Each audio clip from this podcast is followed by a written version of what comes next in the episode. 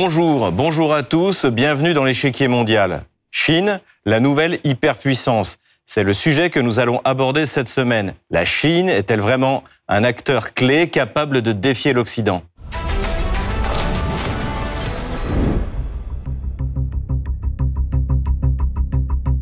Le 10 mars 2023, Xi Jinping a été réélu pour 5 ans à la tête de la République populaire de Chine.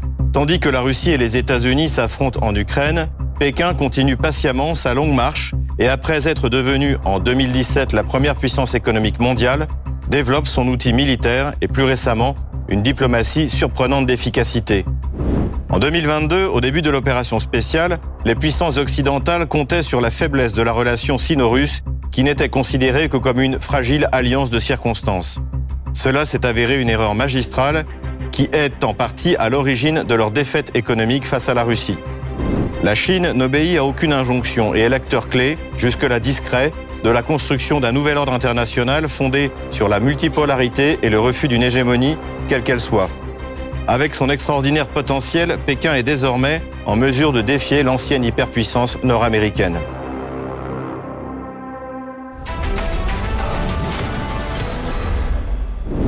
Le jour de son intronisation, le président Xi Jinping a clairement désigné les États-Unis comme l'adversaire de la Chine. Dirigés par les États-Unis, les pays occidentaux exercent une pression tous azimuts et un endiguement à mon encontre. Cela a créé des défis sans précédent pour le développement de mon pays.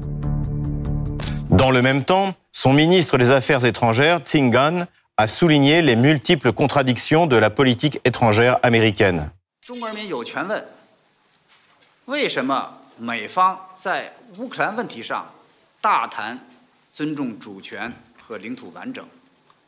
Le peuple chinois est en droit de poser la question suivante. Pourquoi les États-Unis parlent-ils de respecter la souveraineté et l'intégrité territoriale de l'Ukraine et ne respectent pas la souveraineté et l'intégrité territoriale de la Chine dans la question de Taïwan? Pourquoi les États-Unis demandent-ils à la Chine de ne pas fournir d'armes à la Russie alors qu'ils continuent à en vendre à Taïwan en violation du communiqué du 17 août sur la statue de Taïwan? Pourquoi les États-Unis continuent-ils à prétendre maintenir la paix et la stabilité dans la région alors qu'ils élaborent secrètement un plan de sécession de Taïwan?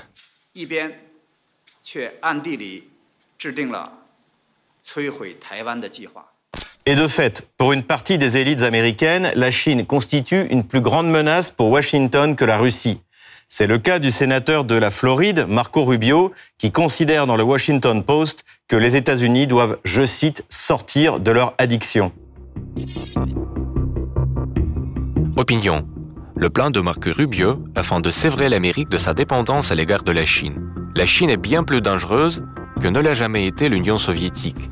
Car, en plus d'un arsenal nucléaire croissant, Pékin exerce une influence considérable sur la société américaine.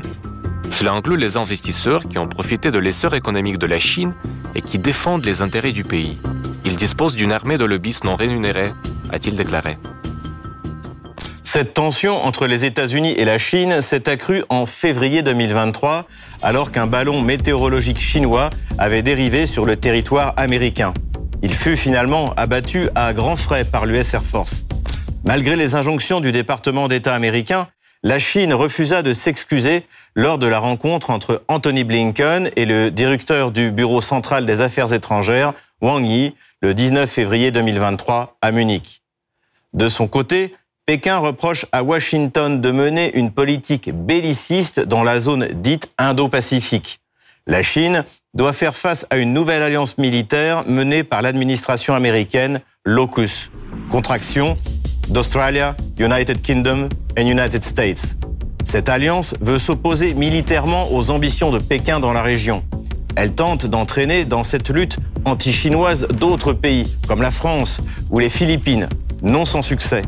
En février 2023, le secrétaire américain à la Défense, Lloyd Austin, s'est rendu à Manille pour signer un nouvel accord militaire. Les Philippines, une prise de choix pour les États-Unis dans leur guerre d'influence avec la Chine. Les Philippines et les États-Unis ont signé un accord jeudi qui permet aux soldats américains d'accéder librement à quatre nouvelles bases militaires aux Philippines. Une mauvaise nouvelle pour la Chine, tant l'archipel occupe une place stratégique dans une zone où Washington tente d'endiguer l'influence de Pékin. L'échec des différents paquets de sanctions pris contre la Russie par Washington et Bruxelles a entraîné une radicalisation de la position diplomatique nord-américaine. Le secrétaire d'État aux Affaires étrangères, Anthony Blinken, a entrepris une tournée internationale pour dissuader des pays comme la Turquie et les Émirats arabes unis de coopérer avec la Russie. Mais c'est la Chine qui occupe toute l'attention de l'administration Biden. La livraison d'armes à la Russie serait une ligne rouge, selon l'ambassadeur américain aux États-Unis, Linda Thomas Greenfield. S'il y a la moindre volonté ou effort de la part des Chinois ou d'autres pays de procurer un soutien armé aux Russes dans leur attaque brutale contre l'Ukraine, cela est inacceptable. Je répète, ce sera la ligne rouge. Ces menaces sont aussitôt reprises par le ministre des Affaires étrangères français, Catherine Colonna. C'est aussi pour cela que nous la mettons en garde, car ce serait un changement de sa part grave de sa position traditionnelle de respect du droit international et de respect des principes de la Charte des Nations Unies. Les pressions américaines semblent avoir peu de poids dans les choix politiques chinois à l'intérieur comme à l'extérieur du pays. En mars 2023, Xi Jinping nomme le général Li Shangfu à la tête du ministère de la Défense. Comme le souligne CNN, celui-ci est sous sanction américaine depuis 2018. Le nouveau ministre chinois de la Défense est en général sanctionné par les États-Unis pour avoir acheté des armes russes. En 2018, l'administration de l'ancien président américain Donald Trump a sanctionné Li et le département chinois du développement des équipements dont il était responsable pour avoir acheté des armes russes, notamment un avion de combat Su-35 et un système de missiles solaires S-400.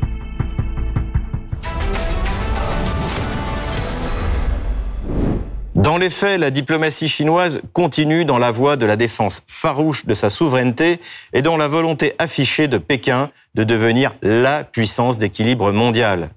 Elle peut, dans cette perspective, s'appuyer sur les nouvelles structures de coopération comme les BRICS ou l'Organisation de coopération de Shanghai. Du point de vue de sa souveraineté, la Chine subit les pressions de Washington, à la fois sur Taïwan et sur le Xinjiang. Sur Taïwan, la réaction musclée de Pékin à la visite de Nancy Pelosi a porté ses fruits. La rencontre entre le nouveau président de la Chambre des représentants, Kevin McCarthy, et la présidente taïwanaise Tsai Ing-wen aura lieu en avril, mais en Californie, pas à Taipei. C'est ce qu'indique le Fudan Development Institute le 13 mars dernier. Un retrait pour passer à l'offensive Tsai Ing-wen et McCarthy se rencontreront en Californie. Tsai Ing-wen aurait l'intention de rencontrer le président de la Chambre des représentants des États-Unis, Kevin McCarthy, en avril, en Californie plutôt qu'à Taipei. Tsai Ing-wen a fait cette proposition à la place de la visite de McCarthy à Taïwan pour stabiliser la situation et renforcer son image à l'intérieur et à l'extérieur de Taïwan avant les élections générales qui se tiendront en janvier 2024. Taïwan n'est pas la seule ingérence des États-Unis dans les affaires intérieures chinoises. La politique de Pékin dans la région du Xinjiang fait l'objet de critiques et même de sanctions de la part de Washington. Anthony Blinken le rappelle devant l'Institute of Politics Funding en janvier dernier.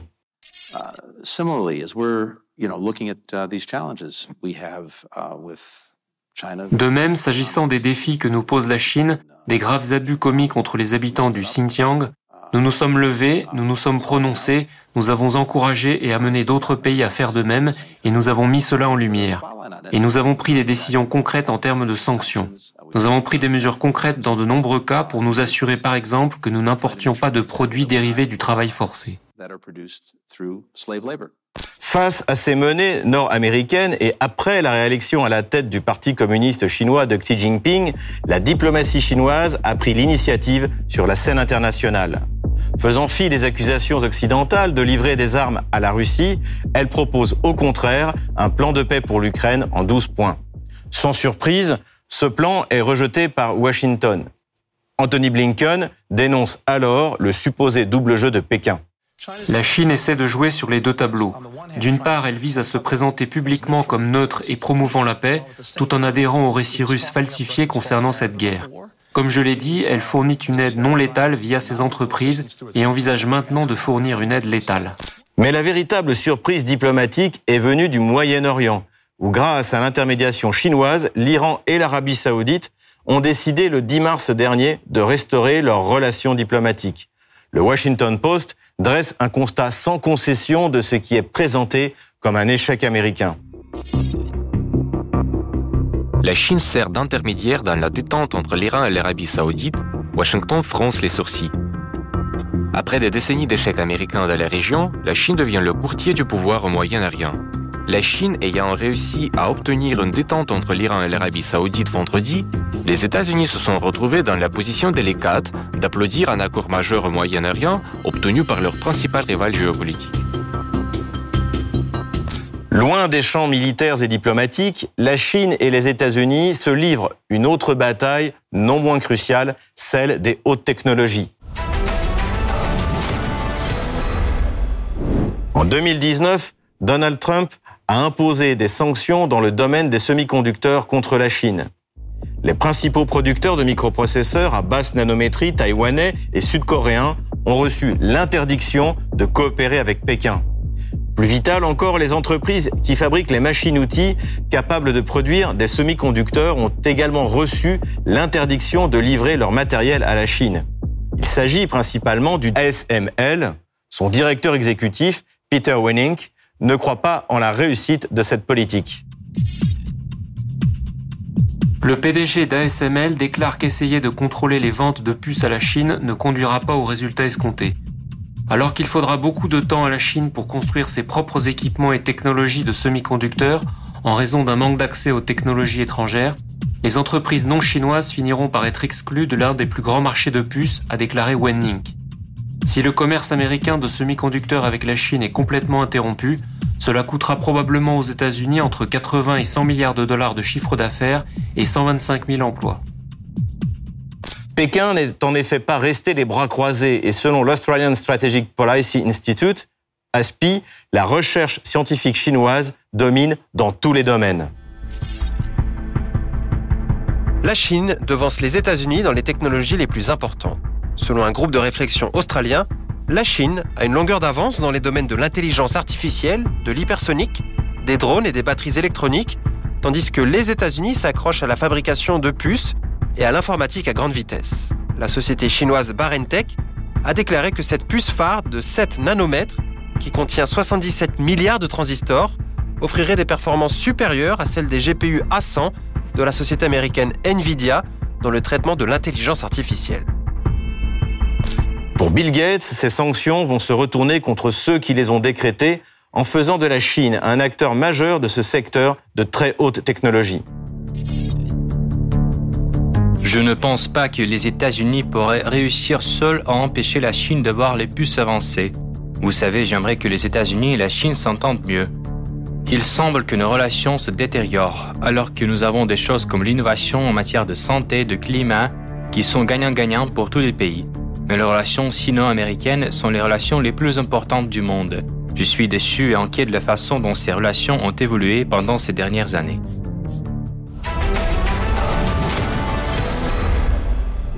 Pour parler de ce basculement de puissance vers la Chine, je reçois Pepe Escobar, analyste géopolitique et auteur.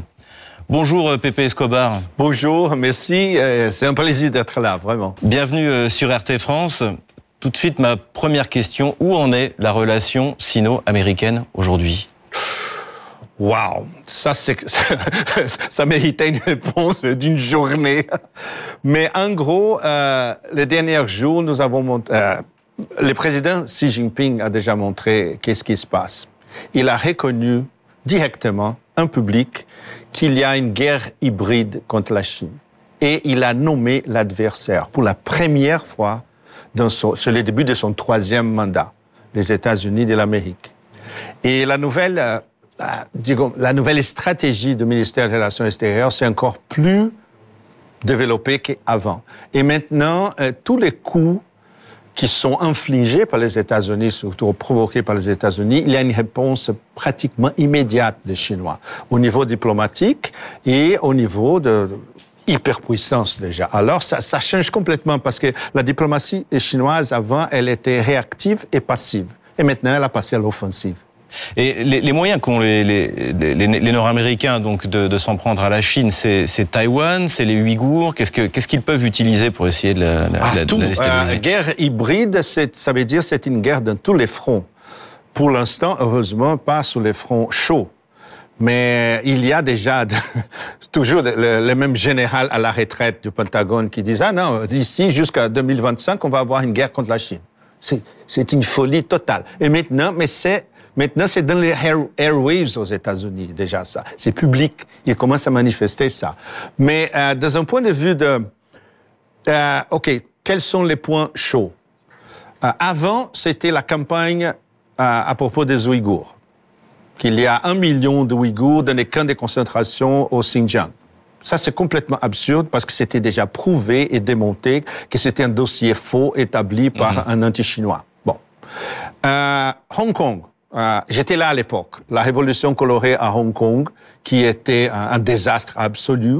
Euh, il y avait des gens qui avaient importé des Taïwan pour faire partie de, des réseaux locaux à, à, à Hong Kong, justement. Ça n'a pas marché du tout. Et maintenant, c'est Taïwan.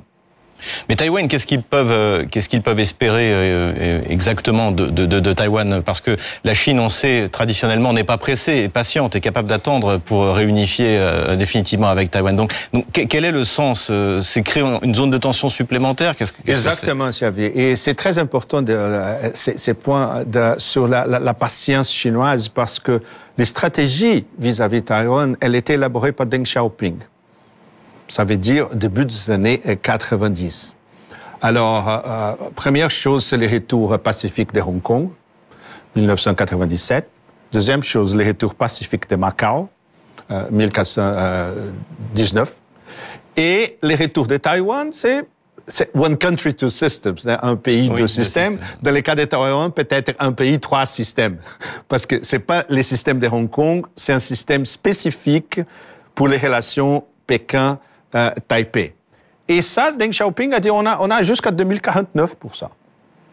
C'est un, un projet à long terme. Mais pacifique. Ce qu'on qu observe tout de même, c'est que les Américains essaient, les Nord-Américains essaient euh, en Asie comme euh, comme en Europe, donc ils ont leur structure militaire, donc la AUKUS, euh, ils essayent de l'étendre. Il y a une, il y a une visite de, de Lloyd Austin il y a pas longtemps à Manille. On essaie d'y inclure la France, comme si la France avait intérêt à être en conflit euh, avec la Chine.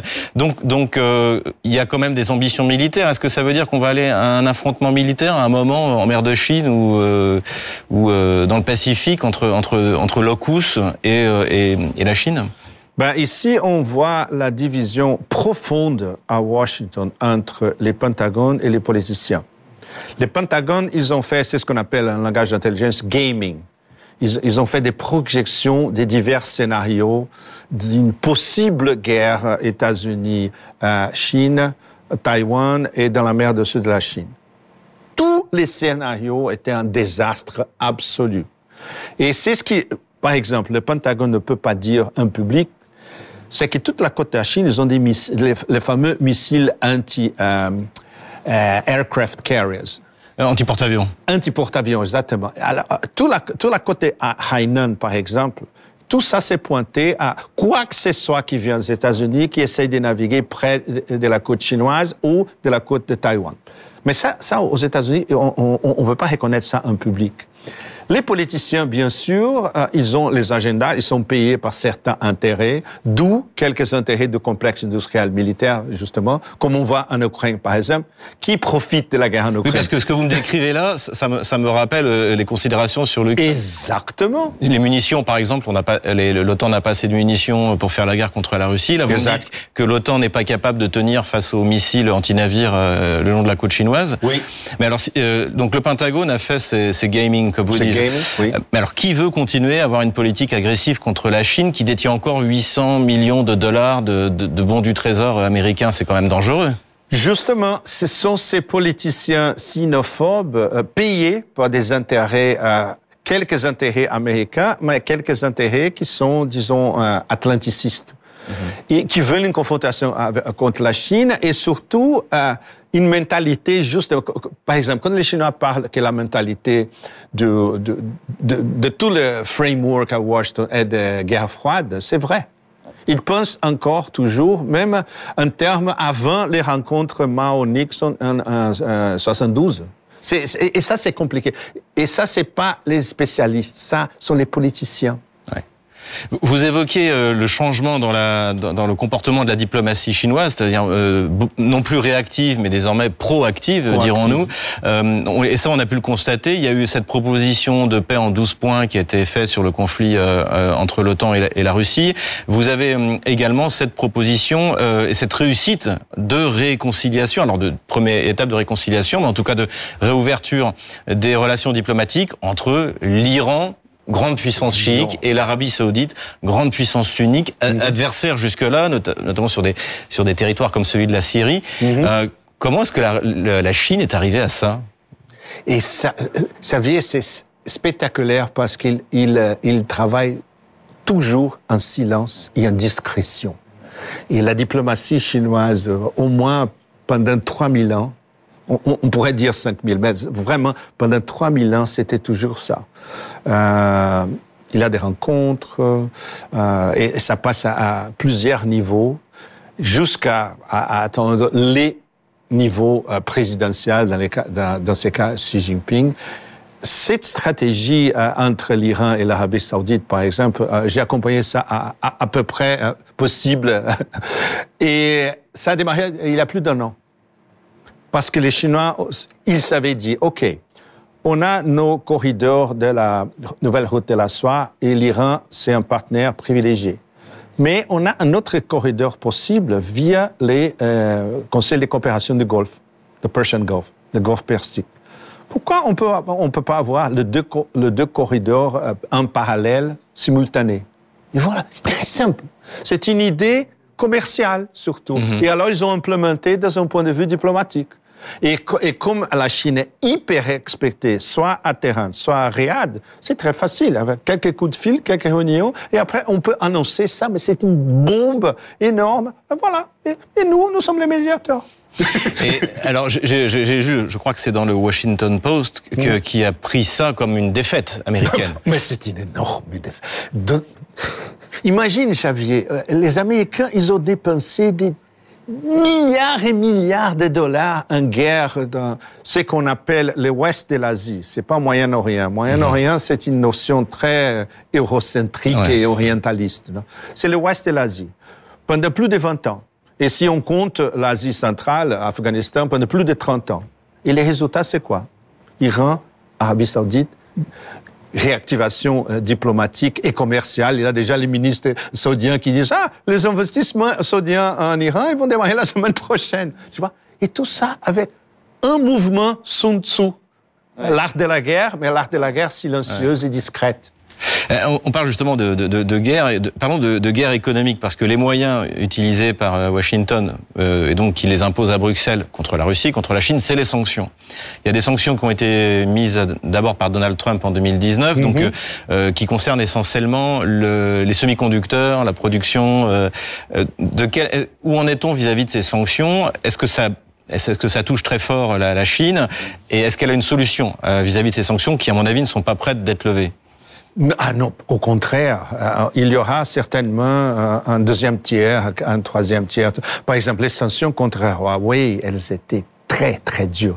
Ils ont éliminé Huawei du marché des smartphones mondial et les meilleurs smartphones de la planète, c'est c'était les Huawei euh, P P20, P30, P40, tout ça. Ça c'était très très dur. Et maintenant avec les semi-conducteurs, c'est encore plus compliqué. Mais il y a déjà des études qui les entreprises américaines vont perdre encore plus que les Chinois. Pourquoi? Parce qu'il y a déjà une intégration technologique euh, et scientifique entre les ingénieurs qui bossent en Taïwan et les ingénieurs qui bossent en Chine. Il y a un, back and forth, comme on dit, on a les retours constants. Et ça, ça ne va pas changer du tout. Et les budgets gigantesques que le gouvernement chinois a destinés maintenant, un budget supplémentaire pour, OK, on va développer notre industrie des euh, semi-conducteurs dans, un, dans une vitesse hyper rapide maintenant. Vous avez tout ce que vous, que vous avez besoin. Et voilà. Et alors, il y, aura, par exemple, une collaboration secrète avec Samsung euh, en South Korea. Il y aura une collaboration secrète avec quelques compagnies européennes, d'où hmm. les Hollandais qui peuvent faire un jeu, un double jeu, sans, aucun doute. Et euh, et avec les Russes, qui on, on parle pas ça. Mais les Russes sont en train d'examiner comment développer l'industrie des semi-conducteurs à vitesse euh, double ici aussi. Je voudrais vous faire réagir sur une, euh, une déclaration. Euh, la, donc le, le, ministre des Affaires étrangères, Madame français, Madame Colonna, au moment de la, de, donc des, des, des menaces de, de, de Blinken vis-à-vis de, la, de, la, de la Chine si elle livrait des armes à la Russie, mm. a voulu mettre en garde la Chine. Est-ce que réellement la France, ou je dirais même un, un, un, même un pays comme européen comme la même, peut se permettre de mettre en garde la Chine. Non, savez, euh, je m'excuse, bon, j'ai vu en Europe une partie de l'année et euh, la Chine, l'Allemagne, le Royaume-Uni, l'Italie, les, les, les, principaux pouvoirs de l'Union européenne, plus le Brexit, comparé avec la Russie et la Chine en termes de puissance militaire, c'est vraiment... c'est pas sérieux du tout.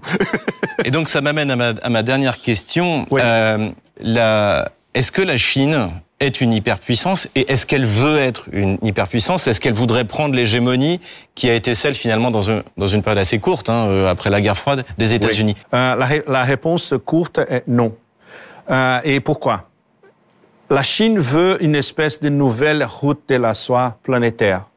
C'est quoi les concepts basiques de la nouvelle route de la soie qui est élaboré par le, le ministère du Commerce en Chine C'était pas une, une invention euh, géopolitique, elle était géoéconomique. OK, on a besoin de, de expansion des routes et des corridors commerciaux, non seulement en Eurasie, notre continent, jusqu'à l'Europe, bien sûr, mais jusqu'à l'Afrique et les Amériques aussi. La Chine ne veut pas 850 bases militaires par, partout dans le monde. Ce sera le mot de la fin. Merci, euh, Pepe Escobar. Merci beaucoup. Je rappelle que vous êtes analyste, géopolitique et auteur. Comme d'habitude, on termine notre émission avec vos questions que vous nous posez sur les réseaux sociaux, Telegram ou Odyssée avec le hashtag échiquier mondial RT France. Une question envoyée par Adrien.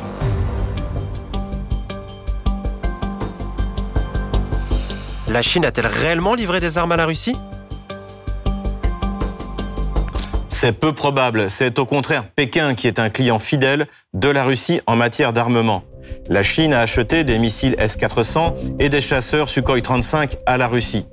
En revanche, Pékin est un grand exportateur d'électronique vers Moscou et il est possible qu'une partie de cette électronique soit utilisée dans les systèmes d'armes russes. Les drones Geran qui ont été déployés contre les infrastructures ukrainiennes sont propulsés par des moteurs chinois.